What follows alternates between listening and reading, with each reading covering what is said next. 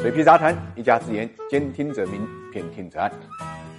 大家好，我是水皮，欢迎各位来到 ESG 会客厅。我们今天跟大家聊一聊王思聪辞职这个事情啊。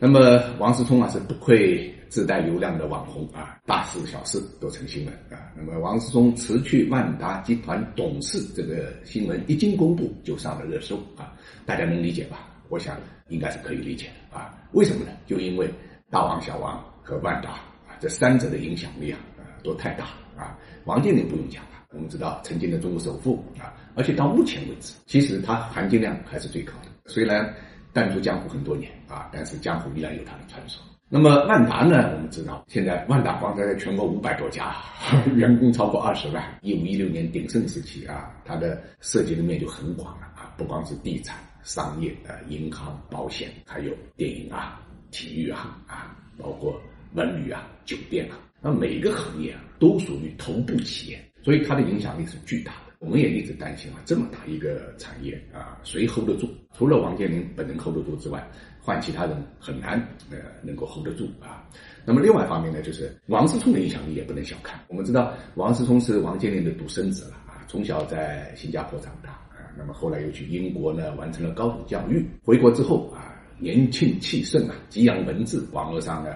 是很多很多粉丝啊，千万级的粉丝啊，应该讲关注度啊，甚至一度超过他父亲。那么，呃，民营企业的传承、富二代的接班啊，这都是热门话题啊，所以集中到了万达身上啊，你想低调都很难啊。这个话题大家关注了就有十年左右。王健林呢，在各种场合也都回应各种各样的回应啊，我说概括起来一句话就是“举贤不避亲”，但是“举贤不为亲”。王思聪能接班就接。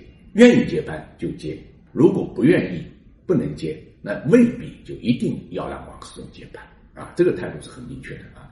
那么王思聪本人也在很多场合表明啊，跟他老子并没有正式谈过进不进万达、接不接班这个问题。换句话来讲，所谓接班没有进入正式的议事日程啊。那么这一次呢，王思聪连万达董事的职务都辞去了。非常非常鲜明的表明，就是王健林的班，王思聪不接。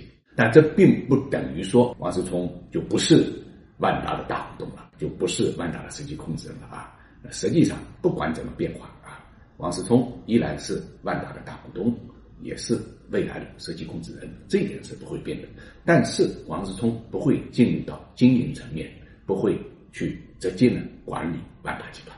这一点是确定的。中国民营企业要想基业长青啊，那么一定要解决一个永续经营的问题，对吧？无非两种路径，一个路径呢就是家族管理、子承父业啊，那么另外一种方式就是脱胎换骨走向国考。那么万达选择的就是后者。万达想通过自己马上在香港恢复上市公司地位这个机会啊，那么把公司呢真正完成了向公众公司的一个转化，从而达到了。现代公司治理啊，这种模式，所以王思聪的辞职表明，大王小王在这个事情上是有共识的，而且呢，父子俩杀伐决断啊，非常干脆，绝不拖泥带水啊，不给外界留下任何想象空间。那么这样的转型，我想很多投资者是乐见其成的。我们希望万达也能真正成为一个公众公司，成为投资者大家一起拥有的一个公司。所以从这个角度来讲，王思聪辞任啊，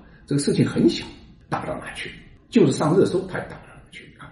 但是如果你换个角度看，也许就是中国民营企业转型转向公众公司的一个很重要的一大步。